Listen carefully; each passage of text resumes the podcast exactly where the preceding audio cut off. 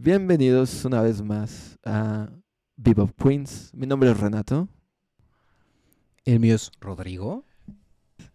y hoy hablaremos de los baby boomers eh, y otras generaciones, la diferencia que tienen con nuestras generaciones, la convivencia y qué contestarles en cada una de sus críticas que nos hacen siempre que entablamos una conversación seria con ellos. Quédense, estuvo muy buena la plática y disfrútenlo.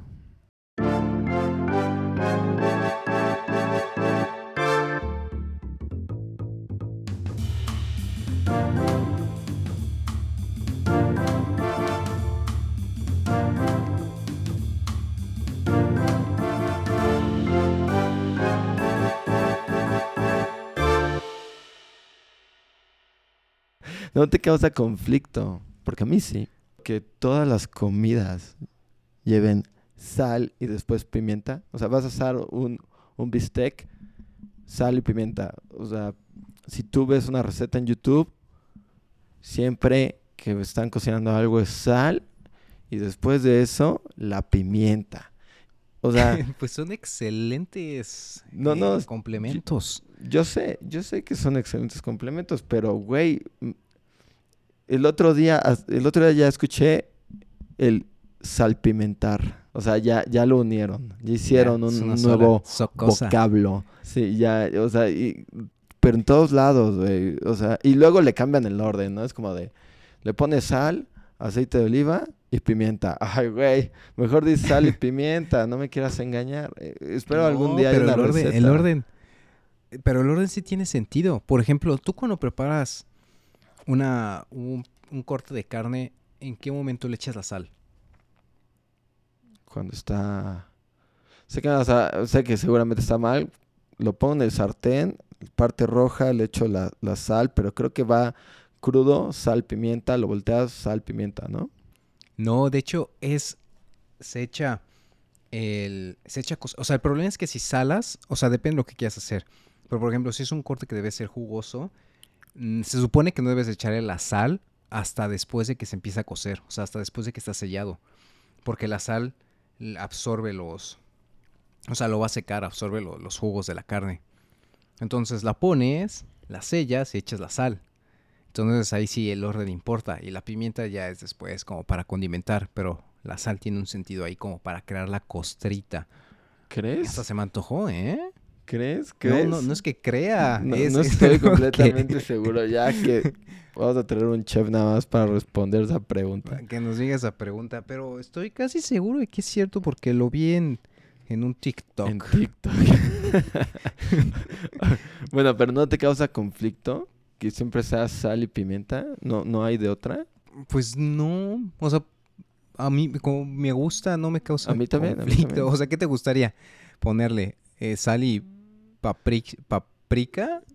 Algún día espero probar a- algo o ver una receta donde digan sal y le ponen clavo, orégano, lo que sea, pero no sal y pimienta. No digo que sepa mal, yo lo hago, pero es como de, güey, al, al güey que se le ocurrió eso, o sea, güey, le va a poner sal y pimienta, güey, no sabe el- la atribución al, al mundo y a la historia culinaria mundial, porque, güey, ya todo el mundo lo hace.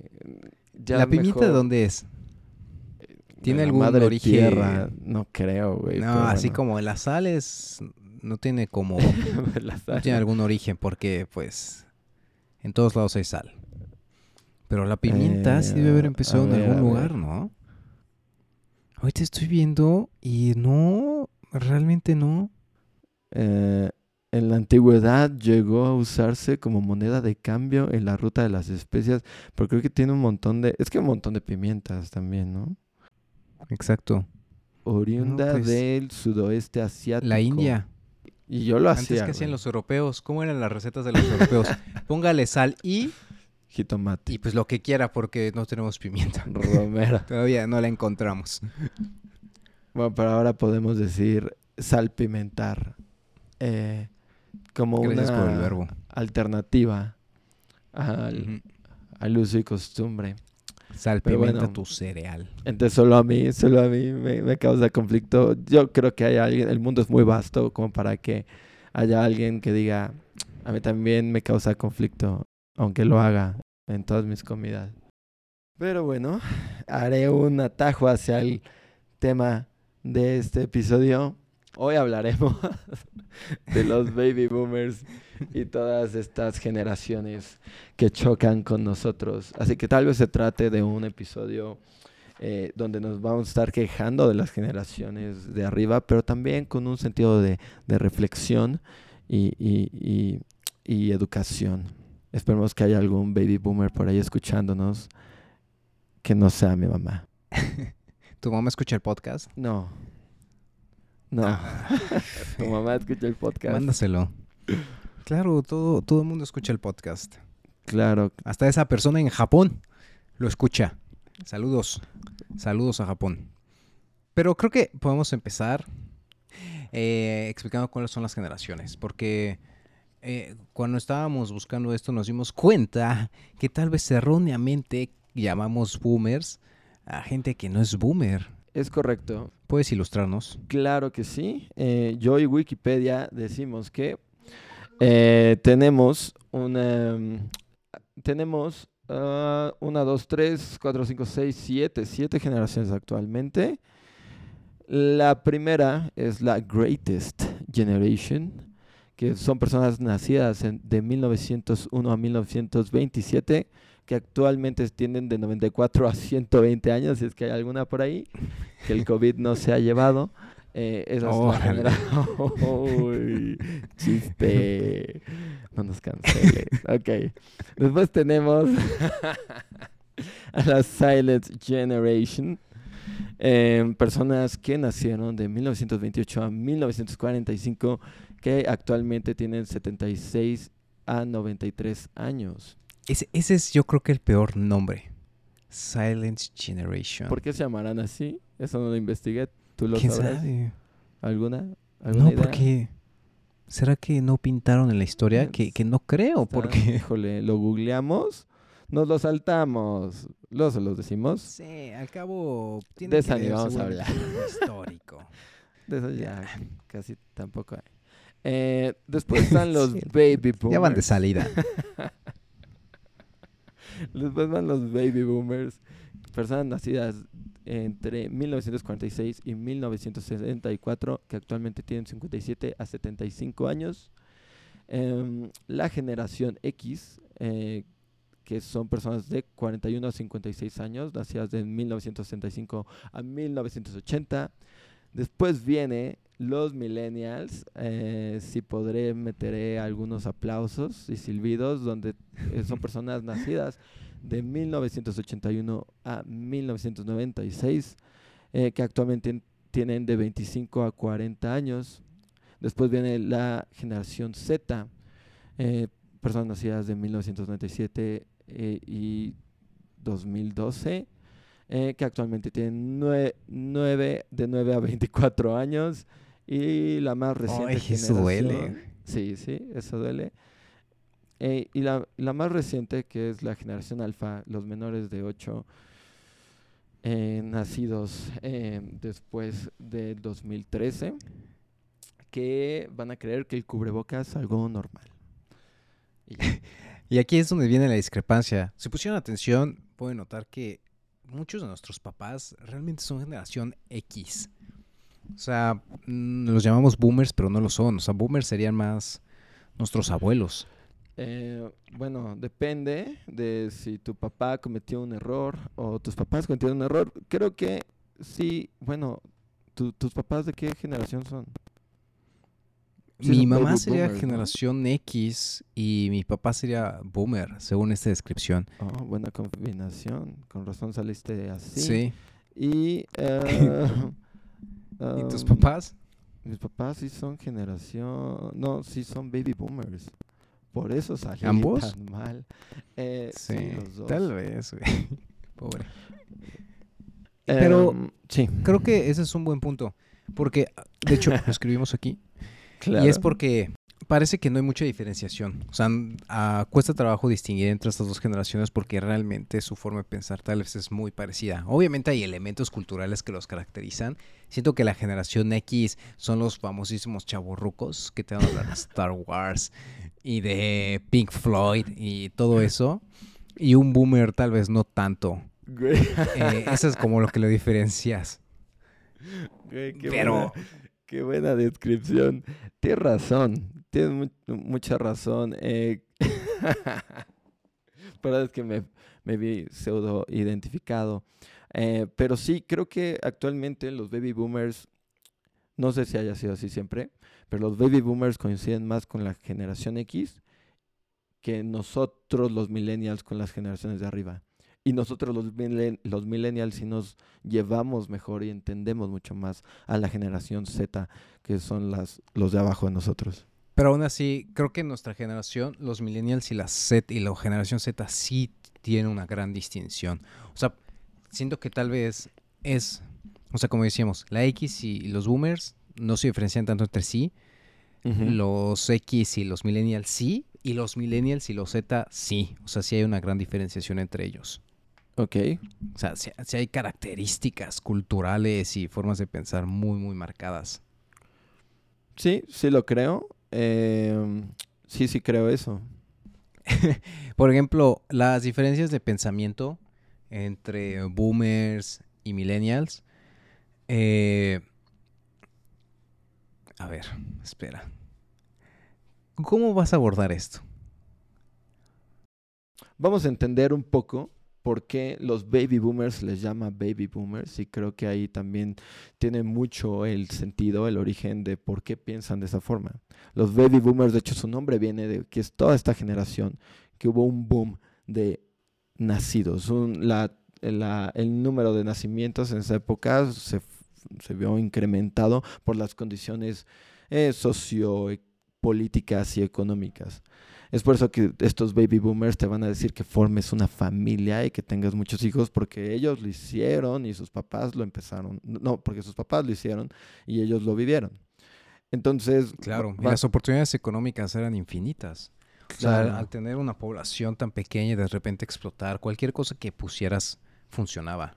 Claro. Entonces... Ponías un negocio pequeño, grande, funcionaba. Pegaba iba a crecer, o sea, simplemente por matemáticas. Iba, ahí iba a haber más personas, iba a haber más gente que venderlo. Entonces, no había mucha gente. Para ellos esto es normal. Había, sí, exacto, mucha oportunidad de mucho. O sea, las ciudades incluso crecieron estúpidamente. Es cuando la Ciudad de México creció estúpidamente. Y se debe a esto, o sea, simplemente había más gente. O sea, no es que tal vez hicieran mejor las cosas, pero iba a funcionar porque pues el mercado era amplio. Me gusta esa frase, esa frase que dijiste de había mucha posibilidad de mucho. O sea, realmente sí, lo había. Eh, con sus no, sé si, si, has platicado con... Sí, claro, pero, o sea, por ejemplo, eh, platicando con, con mis abuelos y mis tíos, boomers. Con mis boomers, ajá. Pues eh, ellos en su época pusieron una panadería que obviamente era un buen negocio, pero el hecho de que creciera tanto el negocio fue porque eh, la ciudad creció. Entonces muchísima gente se fue a vivir a la zona donde ellos vivían.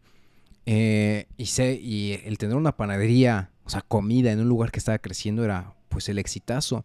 O sea, me cuentan que la gente hacía filas para entrar porque era el único negocio en ese momento. Obviamente después empezaron a abrir más panaderías. Pero ese éxito se debe simplemente al crecimiento poblacional. O sea, tienes una oferta eh, pequeña de cosas, o sea, de tiendas, en este caso panaderías, y una demanda enorme que aplica para cualquier cosa. O sea, si tú ves como las grandes compañías mexicanas, todas fueron fundadas en, en, esta época, sean empresas de construcción, sean empresas de comida, Santa Clara, o sea, Santa Clara es un gran ejemplo de cómo pudieron aprovechar ese, ese impulso que tuvieron en esa generación y así muchas otras. Sí, o sea, pones una ferretería, ¡pum! Todo el mundo necesitaba fierro. sin albur. O sea, ponías cualquier cosa y, y, güey, neta, funcionaba. Me sobraba fierro. Eh, pero sí, y creo que la generación X tiene esta, eh, tiene esta relación muy cercana porque de alguna forma ellos también lo vivieron. Tal vez no con el mismo crecimiento. Claro, son los beneficiados directos. Exacto. Oh, qué, qué, buena, qué, qué, qué, buena frase. Sí lo son. Y, y lo puede, no sé, no sé. Pero por ejemplo, ambas familias, tanto el lado de mi mamá como el lado de mi papá, son familias muy grandes. O sea, son de siete hermanos, siete hermanos. Dije siete hermanos dos veces, pero quise decir seis hermanos la segunda vez. Son ¿Cuántos pero, entonces? Siete. o seis de un lado, siete del otro. Ok, ok. Y, y era la familia normal, o sea, familias muy, muy grandes. Y, y pues todos tuvieron oportunidad de hacer algo. Entonces, vuelvo a lo mismo, o sea, como el éxito se ve reflejado en eso, porque la historia es que empezaron pues de una manera precaria, pusieron su negocio, la ciudad creció, empezaron a tener éxito y la familia creció, la población creció al mismo tiempo. Entonces, de tener un negocio un poco precario, pasó a ser un negocio muy, muy rentable, donde podían mantener una familia muy, muy grande. Sí, eran estas familias que tenían casa propia y que tenían más de dos carros. Eh, cada integrante tenía, su carro, eh, su habitación.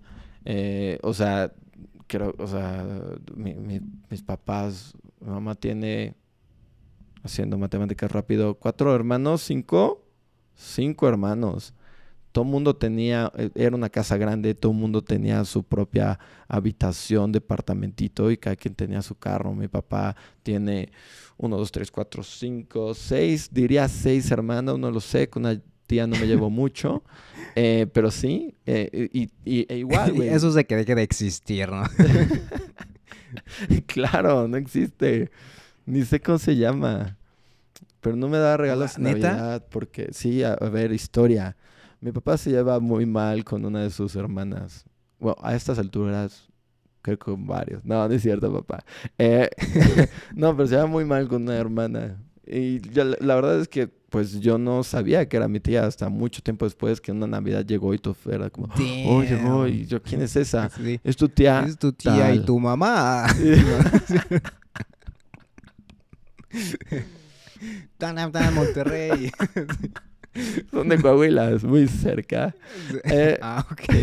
no, no. Y entonces era como de, ¿qué, ¿quién es esa señora? Entonces, la verdad, yo no la ubico como mi tía. Sé, sé que existe, sé que no me daba regalos. Pero bueno, eran un montón y tenían todo, todos tenían su carro y vivían en una casa grande sin necesidad de tener esta empresa grande, porque tengo entendido que mi abuelo realmente no tenía como una empresa, era un trabajador normal, asalariado, y le iba bien, güey, lo alcanzaba. No es que ganaran millones en esa época, eh, pero creo que lo que se pagaba alcanzaba. No, pero por ejemplo, la oferta de terrenos era enorme, ¿no?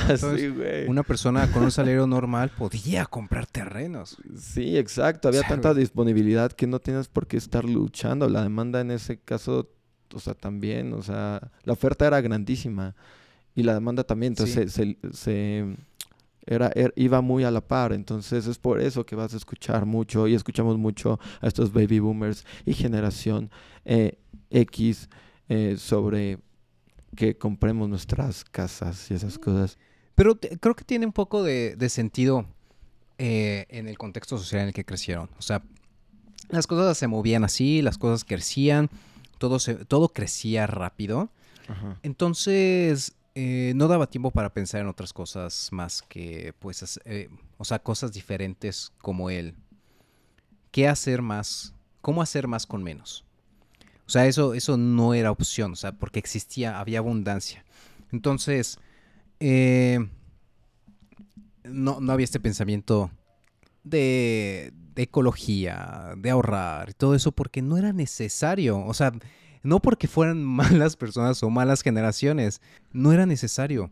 Obviamente le dieron en la madre a las generaciones siguientes porque pues simplemente ese crecimiento exponencial hizo que, esas generaciones explotaran de más y los que sufrían, los que sufrirán y sufrimos somos nosotros, ¿no?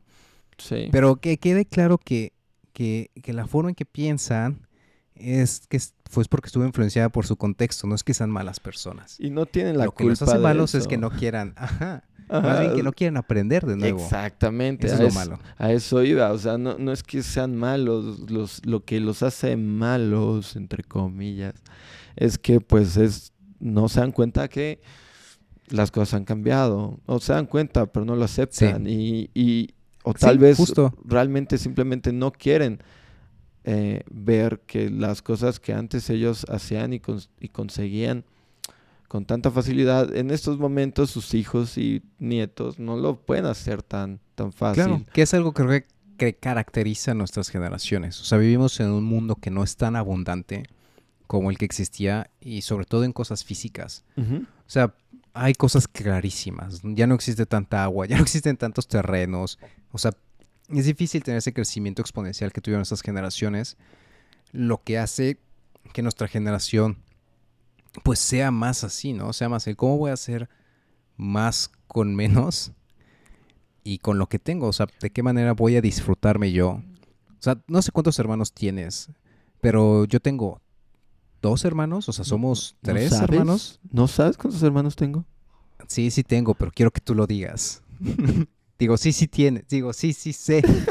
Porque no sé hablar hoy. Bueno, está ¿Ok? bien. Ten- tengo uno. Ajá, pero bueno, tienes, tú tienes, tú, tú tienes dos hermanos, son tres eh, hijos. Y esas son las familias grandes de nuestra generación. O sea, Claro. tres hermanos son las grandes. Cuando antes, neta, digo, seis, siete hermanos. O sea, sé que no existía la tele, pero señora, señor, pónganse a hacer otra cosa.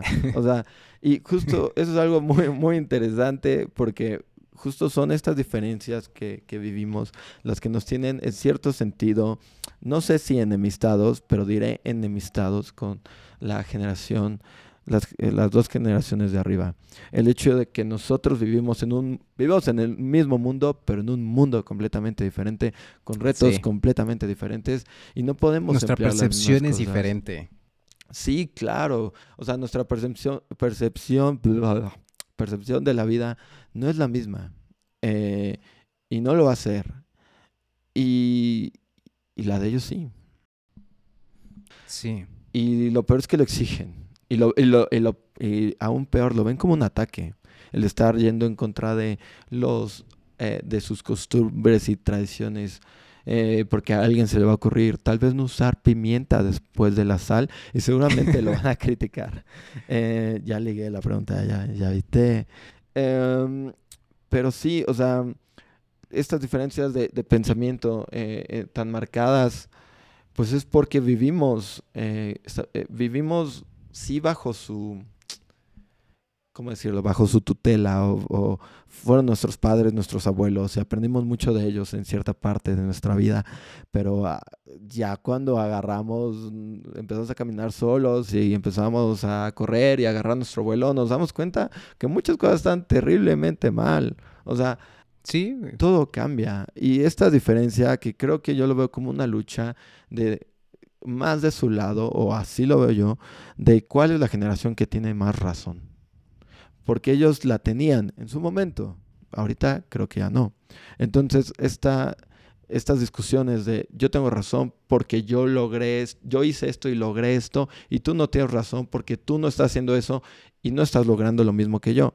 La diferencia está en que nuestra generación muy rara vez, o bueno, hay, sí hay gente que sí, que no entiendo, pero eh, muy rara vez queremos lo mismo que nuestros padres, abuelos y generaciones arriba.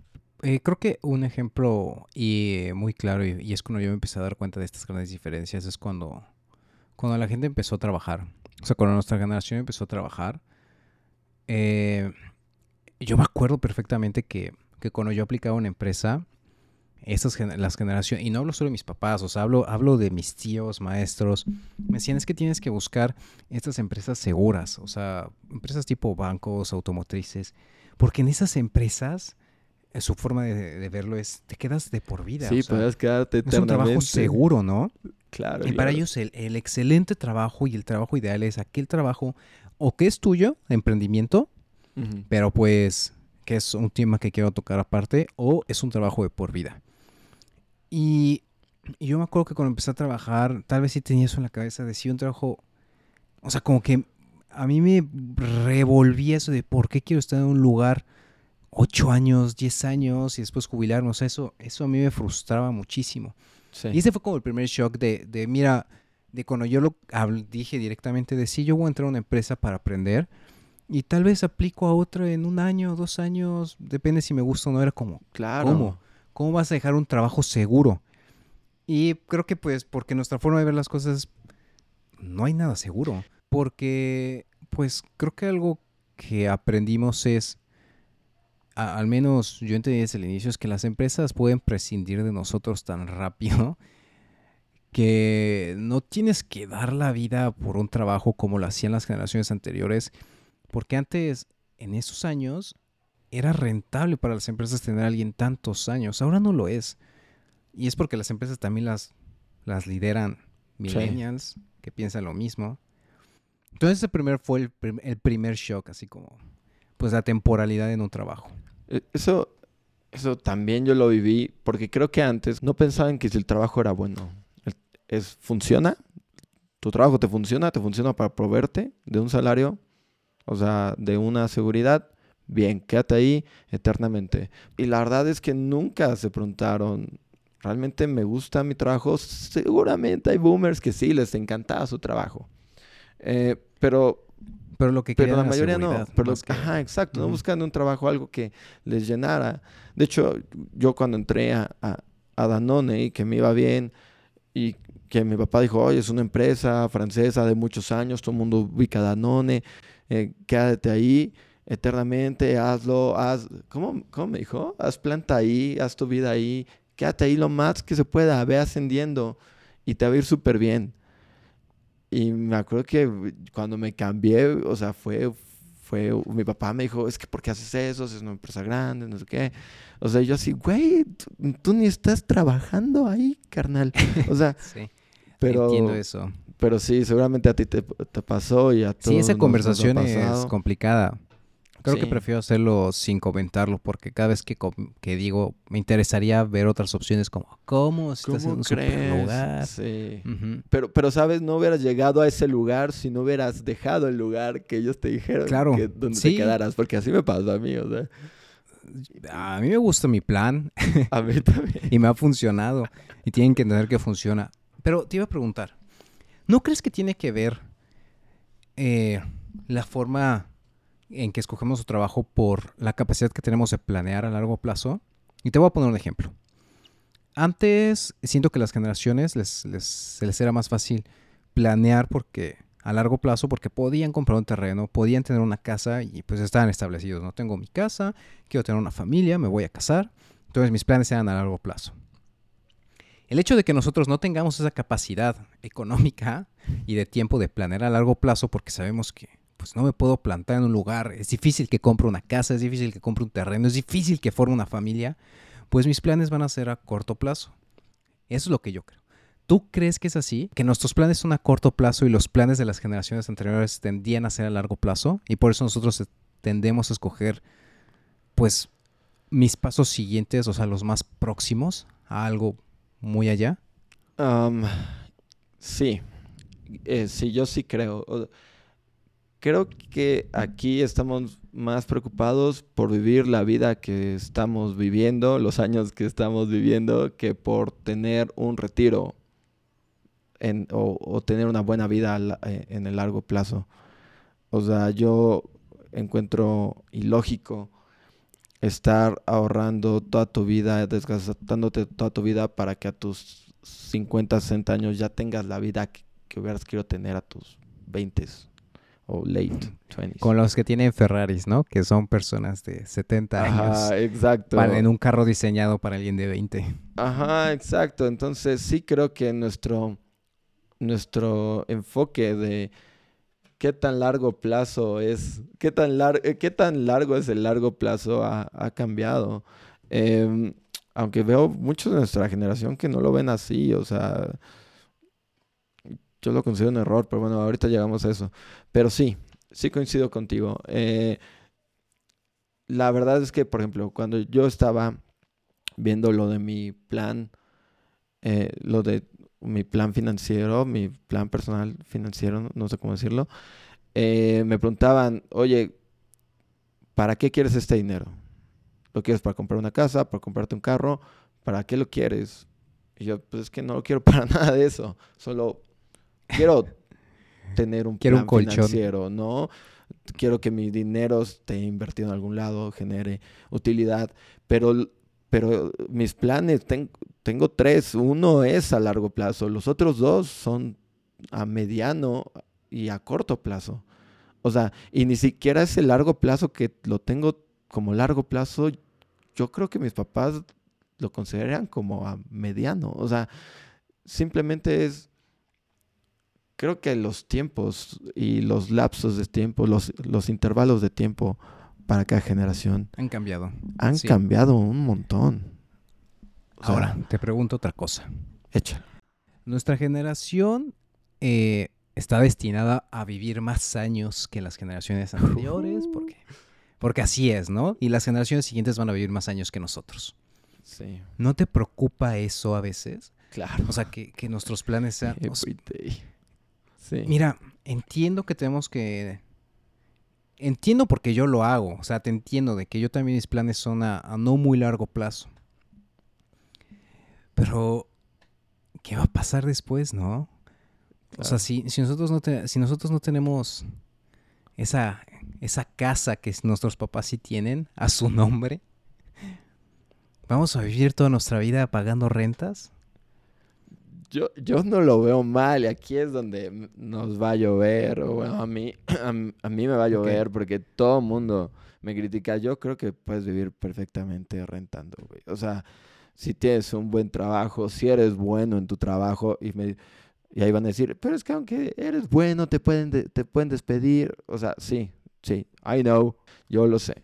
Pero, o sea, híjole, comprar una casa, al menos que quieras a menos que tengas mucho dinero ahorita, lo vas a poder hacer. O sea, piensa, porque todo el mundo le Sí. preguntas, ¿y dónde quieres tu casa? No, nadie te sabe decir dónde, pero todo el mundo dice, cuesta como dos millones, dos millones y medio. Ok, va.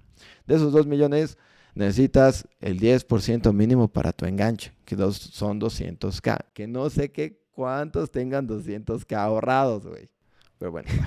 y después de eso, si lo quieres a 20 años, vas a pagar 7.500 pesos mensuales por 20 años. No sé cuántas personas ganen para poder pagar 7.500 pesos mensuales. O sea, y se quieren comprar su casa. Y quieren tener su casa ah, para poderla disfrutar en sus 50 años en un lugar donde ni siquiera van a querer vivir porque eh, con esos 2 millones a esas personas no les va a alcanzar donde quieren vivir ahorita. Estoy completamente de acuerdo. Yo estoy completamente de acuerdo. De hecho, a mí no me gustaría, ahorita te digo en este momento, tener una casa porque siento que me ata. Si yo tuviera una casa propia, definitivamente no, no estaría donde estoy ahorita.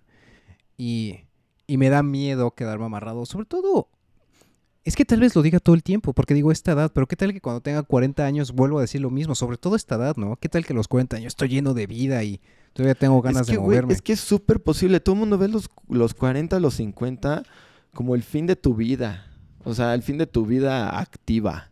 O sea, pero, güey, ahorita que TikTok nos da esta ventana, este mundo, güey, come bien, haz ejercicio y a esa edad vas a estar bien. O sea, Vas a estar como Roger González. ¿con quién? ¿Como Roger? El de ¿El Sapping de Zone. Sapping Zone? Ese güey tiene como A ver. 50 y parece de 10. A ver rápidamente Instagram. Eh, chécalo. Sí, a ver, a ver. dame. De, güey, no, neta.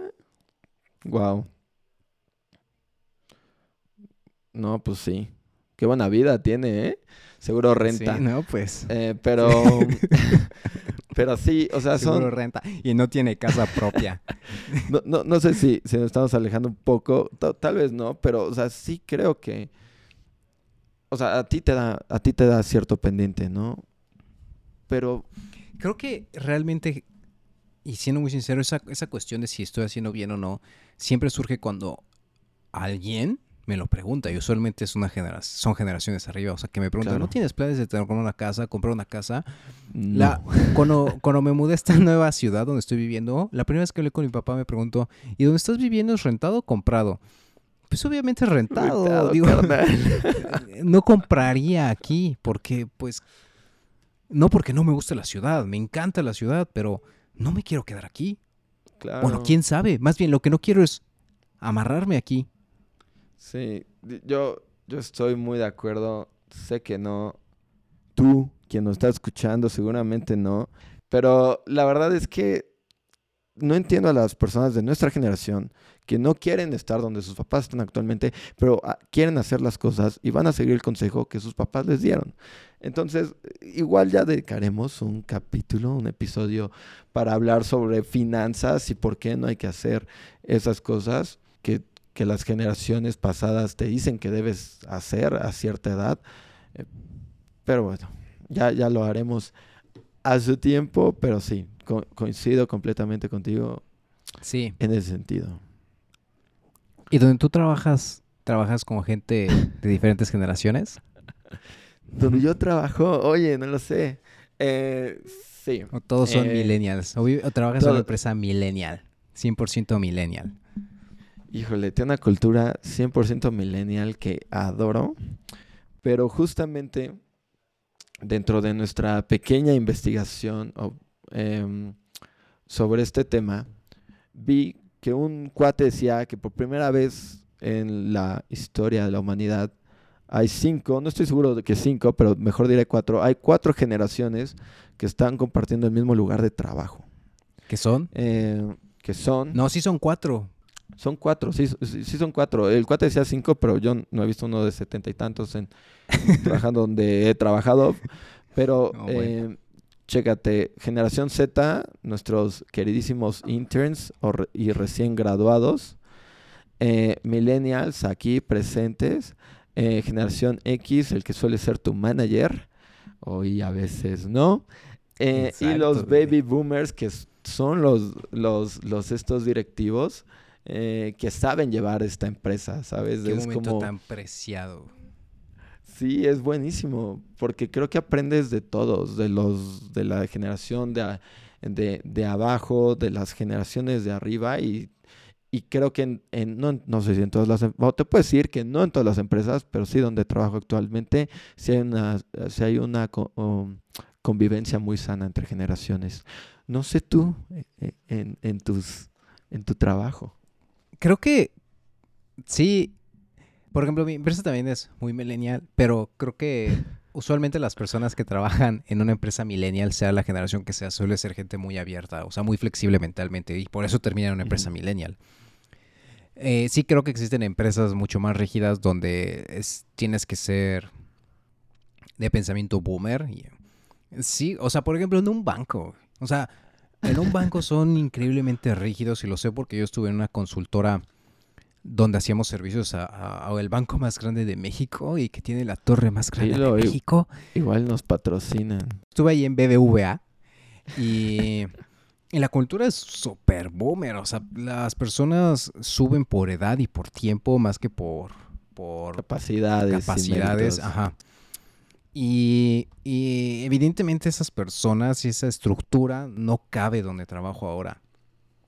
Por eso me cuesta trabajo como comparar. Pero yo sí creo que para entrar a una empresa millennial, sea la generación que sea, eres alguien súper flexible y tal vez des- tal vez salgas un poco de, de los, ¿cómo puedo decirlo? De los estereotipos de tu generación de, de un boomer, de ser cuadrado, porque pues al final esta es una empresa Claro. millennial. A ver, y seamos sinceros, las empresas, las empresas actuales de mayor crecimiento, tal vez no ahora con la recesión, pero son las tecnológicas. Sí, sí, sí lo son. Y son estas empresas que se caracterizan en, en tener este, no sé cómo decirlo, pensamiento de Sí. que si tú vas a entrar a- ahí, debes tener como, repetir la palabra, pensamiento, de que seguramente vas a estar trabajando para alguien que es más joven que tú, o que tu manager, que tu superior es más joven que tú, o que tú vas a tener a alguien que sea, no sé, tu subordinado, que es más grande que tú. Y eso no tiene por qué afectarte a ningún, a nadie de los que está ahí. ¿A ti te afectaría que tu jefe sea Eh, mayor, menor que tú? Menor que yo. Siendo muy sincero y conociendo mi, mi, mi, mi ego, eh, no me afectaría el momento de, creo que de trabajar, pero creo que inicialmente mi pensamiento sería, wow, ¿por qué yo no logré estar Sí. a esa edad? Donde ¿Qué diablos este no hice está? yo? Sí, no, no sé, ¿tú, tú, qué, ¿tú qué piensas? No, ¿Cómo es lo mismo. O sea, siendo muy sincero, sería como, güey, ¿qué no hice yo? Pero creo que Si está siendo ahí sí es por algo, ¿no? optimista, ajá, siendo súper optimista, creo me gustaría, me gustaría decir que haría eso, ¿no? Que diría, está ahí por algo, voy a aprender lo que pueda. Pero no lo sé, no me ha pasado. Cuando pase, porque estoy seguro de que va a pasar, Sí, va a pasar, va a pasar. veré. Sí, o sea, y tenemos que aceptarlo. Vamos a tener jefes más jóvenes. Y no porque sean Mejores, Eh, son sí, solo... porque así es la vida. O sea, hay gente muy capaz y que termina en esos lugares. O tal vez sí son mejores, pero no porque. A ver, no es que sea malo. Eso va a pasar. sí. Sí, no, no es que sea malo que ellos sean mejores que uno. O sea, sí creo que nuestra generación tiene una relación mucho más abierta a aceptar cuando alguien es mejor que otro. A aceptar que un cuate chavo, o sea, por ejemplo, ahorita, el, in- eh, el intern, el becario de mi área, ese cuate está muy cañón. O sea, muy cañón. Eh, Es muy bueno. Y no hay alguien del equipo que crea, Uta, es, es demasiado cañón este cuate, lo voy a frenar como si he estado en empresas donde sucede. O sea, y solo aceptamos que es buenísimo y nos queda aprender de él. Y creo que es una genera somos una generación que está dispuesta a reconocer que el cuate, el niño, es hace las cosas mejor y que, y que nos hace bien que esté en el equipo. Sí, creo que nosotros sí podemos entender que, que la capacidad del individuo, independientemente de donde venga, al final nos va a beneficiar a todos. Sí. Entonces, mejor impúlsalo, ¿no? O sea, ¿qué tal que ese tipo hace algo y, güey, a la empresa le fue súper bien y, y obviamente a ti te va a ver Sí. súper bien? Sí. Sí, y porque, y, y creo que es una, eh, una sinergia la que hay. O sea, mencionas que estos millennials eh, empezaron empresas, las fueron construyendo, pero en algún momento todos necesitaron de alguien que les ayudara a realmente establecer su empresa. Claro, tú ve, tú ve quién está en las posiciones de CFO en empresas como Facebook, Google, Mac, Uber. Tú nómbralas. Son personas que trajeron de otras empresas, de otras generaciones más arriba porque lo sabían hacer. O sea, la neta, Mark Zuckerberg, de repente su empresa creció, se hizo enorme. Hey, ¿cómo controlas ese monstruo? Y luego a él lo puedes ver cuando, cuando va a declarar ante el Congreso de Estados Unidos. Él, pues, lo notas pues, joven, Sí. ¿no? O sea, y por eso tiene este, a este ejército de personas que, que tienen la experiencia, que son boomers, Gen X. Lo que aportan en las generaciones, eh, la generación Z y la millennial es el conocimiento nuevo de este nuevo mundo que, que se está experimentando y las de arriba aportan completamente la experiencia, el ensayo y error que, que han vivido durante toda, toda su vida y que por eso ya saben hacia dónde ir y, o sea, son, son una brújula súper buena. Así que Sí, o o sea, sea,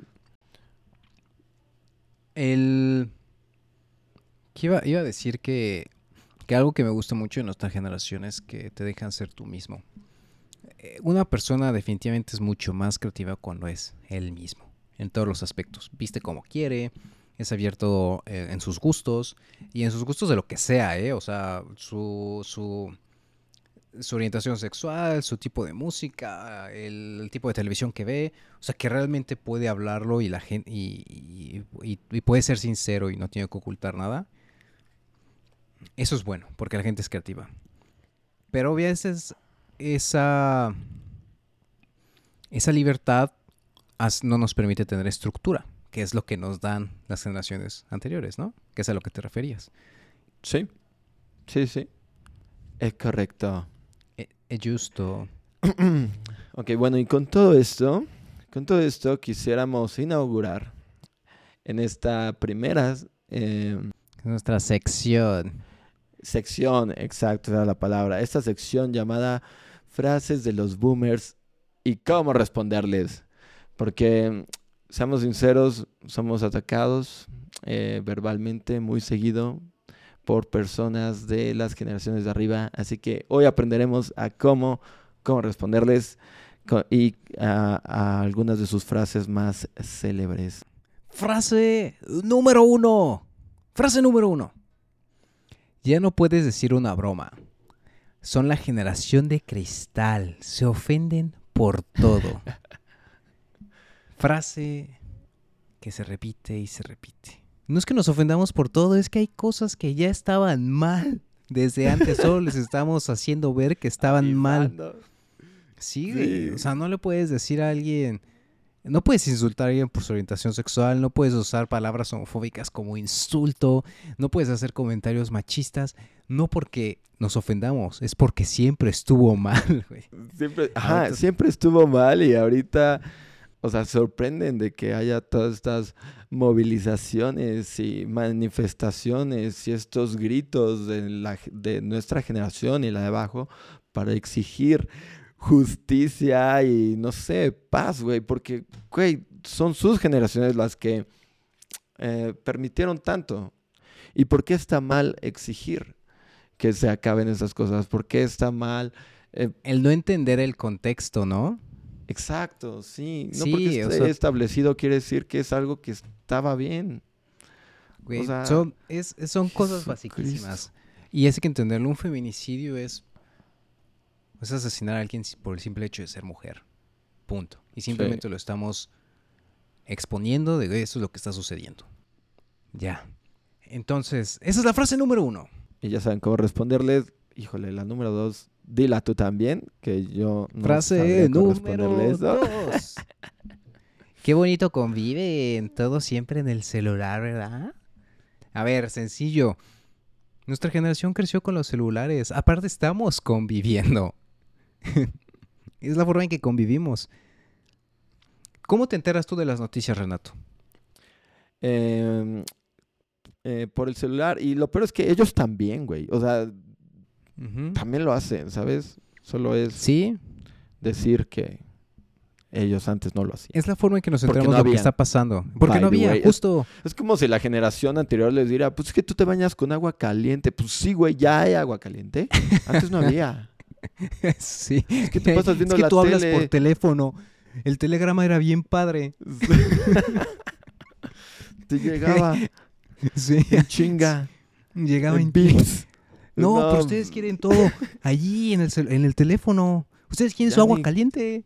Ya ni la clave Morse se saben, ya ni la enseñan en las escuelas. No, pues güey. Antes, antes todos sabíamos raya, raya, raya, ahora qué? Ahora son los exploradores. Sí, güey. Es, un buen punto. De nuevo. Ya. Hay cosas porque es lo nuevas. que tenemos. Sí. Claro. Va, la siguiente. Tres, dila. La, la tercera. Eh, no se comprometen en un lugar de trabajo y andan cambiando de trabajo, andan chapulineando en todos lados. O sea, sí, por una razón, somos más felices. Nosotros no nos vamos a quedar en un lugar que nos hace mal. O sea, no, no entiendo por qué ustedes sí lo hicieron. O sea, sí, más bien por qué tú te quedaste a sufrir. Eh, es más, ahí está la respuesta. Oye, ¿y por qué tú te quedaste a sufrir por años? ¿Disfrutabas tu trabajo? Esperando tu, tu retiro. ¿Mm? Dime, ¿Eh? ¿Chrysler tiene una placa tuya ahí? ¿Te ¿Chrysler te daba de desayunar? Oh, exacto. Así que ya se la saben. ¿Por qué, se, por, qué, ¿Por qué se andan cambiando? ¿Eh? ¿Por qué tú no lo hiciste? Exacto.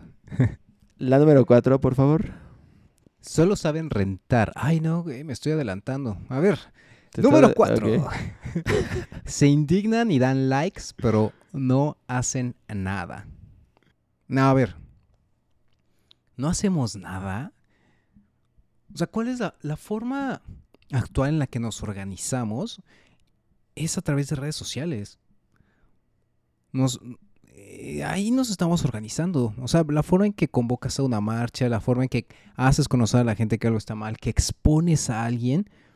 La cultura de la cancelación, vayan, escuchen el podcast, es a través de las redes sociales. Sus generaciones. Yo me acuerdo que mi papá decía que su generación fue la última que hizo movimientos reales. Creo que eso lo van a decir todas las generaciones. Pero, o sea, un movimiento real. Pues sí, o sea, tienen movimientos importantes, claro. O sea, hasta el 68. Y, ah, no, porque eso es una generación más atrás. Pero, hey, todos, todos, todos tenemos movimientos importantes. Y no hay forma de decir que alguien hizo más o menos. O sea, el contexto es diferente, por lo que se está luchando es diferente. Sí, cada quien tuvo su movimiento, pero ¿por qué ese movimiento eh, tiene más valor que los de ahora? Eso es como no, ¿verdad que no? O sea, yo, y hay que agradecer siempre los movimientos anteriores. Eso hay que tenerlo muy claro. O sea, porque si ahorita nosotros estamos pudiendo hablar de lo que queremos, sin miedo a represalias y, y, y, todo, y todo, todas nuestras libertades, se debe a, a, las generaciones anteriores. Entonces, no es menospreciar lo anterior, pero tampoco menosprecien lo nuestro. O sea, nuestros movimientos han hecho muchas cosas buenas. Hay presión en el cambio climático, hay presión en el feminismo hay presión en la igualdad, eh, hay presión en, en la educación sexual y eso es muy bueno. Créanlo, la educación sexual es muy buena. Pongan atención, por favor. Eh, y bueno, las cinco solo saben rentar, tienen menos patrimonio, ¿por qué porque gastan mucho en viajes y conciertos? Ya me lo contestamos, pero bueno. Eh, estamos más, mucho más interesados en vivir nuestra juventud, nuestros buenos años, a vivir nuestra decadencia. Esa es la razón. Sí, y además un boleto es más barato. Claro, sí. O tú me dijeras, oye, con ese boleto te compras tu casa, vale una mensualidad de tu casa, pues los boletos que compro yo, ¿no? Eh, no valen eso. Entonces sí, o sea, mm. claro. ¿Cuál, ¿Cuál es el problema? Aparte, no sé cuál es ¿Por qué se creen dueños de nuestro dinero? De yo no haría eso. Pues qué bien, pero yo sí. Lo bueno es que es mi dinero. O sea, eh, sí. sí, checa cómo compró mi boleto. Pero sí. Claro. en línea. Mejor. Sí, eh, ustedes y su lenguaje inclusivo parecen idiotas. A ver, señor, yo no noto, yo no noto que te moleste mucho decir sirvienta. Miren, el ente es... se trata de, aquel que actúa, ¿no? Es el presidente, es el ponente. Y en teoría debería ser sirviente independientemente del género. Pero a ti, señor boomer, no te molesta decir sirvienta. ¿Por qué te molesta que yo use un lenguaje inclusivo? El lenguaje cambia, es natural. O sea, no existe un lenguaje. O sea, tú intente leer un, el libro de Don Quijote que en el español que se escribió no va a poder. es algo que evoluciona y es porque es por el bien, ¿no? Claro, claro. Eh, ya hablaremos de ese tema después, en, em, no sé cuándo, pero ya hablaremos sobre el lenguaje, lenguaje inclusivo. Em, ¿Y qué onda va otra? Siguiente frase. la siguiente frase es, a este ritmo va a estar bien casarse con un perro. Ay, güey, ese es bien ofensivo, güey. Bien ofensivo. Como que, como que, como que con un perro. Es desde que... no. no. Esa es la respuesta. Es, que, es, es, muy sencillo. ¿A, a el qué? ¿A el qué? O sea, nunca nadie interfirió con su vida y sí, sí, qué triste, pero la gente se puede casar con quien quiera, amor es amor, las relaciones pueden ser abiertas, poliamorosas, da igual. Sí. Da igual. Eso es cierto, güey, porque todavía en, nuestras, en nuestros tiempos hay mucha gente que critica estas generaciones poliamorosas cuando yo pienso, güey, ok, si tú no estarías a gusto, yo no estaría a gusto con una relación así, pero pues si esa persona sí y su pareja también, ¿cuál es el maldito problema? O sea, Exacto, es una Es una elección. No estás obligando a nadie. Y si te están obligando, eh, es porque no estás entendiendo la Claro, relación. Claro, sí. Sí. Sí, si estás de acuerdo, Sí, si dos Igual, ¿no? personas se quieren insisto. eh, y quieren estar juntas, o tres, O tres. y o cuatro, O cuatro. y caben en la misma cama, eh, claro que sí, claro que se puede. Em, ¿Es la última frase? No, nos queda, nos quedan. Eh, ¿Sí? ¿Siete? ¿Siete? Es la, ok, es la siguiente. siguiente. Siguiente eh, frase. Eh, no, te iba a ti, güey. Yo dije la del perro. Pero aquí viene otra con un perro. Siguiente. No quieren construir una familia, prefieren tener perros a tener hijos. Pues es más barato. Híjole, eso de tener hijos. ¿Tú, tú quieres tener hijos, güey? Ahorita te diría que no. ¿Dónde los pongo? Exacto. Yo, yo, yo no sé. Yo, yo estoy un 80% seguro, 90%, eh, 100% cuando cuido a mi sobrina de que no quiero tener hijos. sí. Pero, pero no lo sé. Puede ser que cambie. Luego, Por el veo- luego momento veo no, no da en la vida. calle y veo los berrinches y digo, ¿para qué? ¿Para qué? Sí, no. O sea, güey, luego que... Sí, na- a mí Navidad- educado y de 15 años ya que pueda trabajar. que se limpie solo, güey. Porque no sé alguna vez has cambiado un pañal. Ah, Güey, es horrendo. Eh, neta, ya contaré esa experiencia. Una vez, una vez me dice mi tía, ¿puedes servirle agua a tu prima? A una prima pequeña. Y le llené el vaso. Iba a tomar y me dice, perro. ¡No! Sí, el plato. Le dije, ahí está. Pues, no. Entonces que le di el plato, el vaso con agua. Y me dice, no, nunca le des un vaso de agua lleno a un niño. Y yo así de, ¿cómo chingados se supone que yo sabía eso? Me estoy regañando por algo que es mi primera vez haciéndolo. Olvídenlo. Yo no El vuelvo a cuidar infante a se ahoga con un vaso con agua. Se, se cayó en él. La verdad es que creo que... Yo creo lo siguiente. Las gen- eh, los baby boomers eh, tuvieron hijos sin saber en qué se están metiendo y tuvieron suerte. Muchos de que están las condiciones ideales para poderlos criar. Actualmente que hay una conciencia mucho mayor de lo que es tener un hijo, la carga de energía y sobre Sí, todo la impacto monetaria ambiental. que es Ah, sí, el también. impacto uf. ambiental también, sí. Eh, o sea, ya te lo piensas mucho más. Ellos porque no eran conscientes. Ya, pues cásate, vas a tener un hijo y ya se dan cuenta, güey, ya no puedo comer lo mismo. O sea, yo le pregunto a mi papá, a mi papá, oye, ¿cuándo tu vida se fue a la baja? Me pregunta cuántos años tiene tu hermano. O sea, esa es la, eso es lo que sucedió. Y- pero bueno, ya. Y la Chale. última, todo la- no, es broma, papá, porque mi papá sí lo escucha. No, no, es, es broma. Abrazos. Lo dijo de broma, pero sí lo dijo. Eh, ok. Todo lo...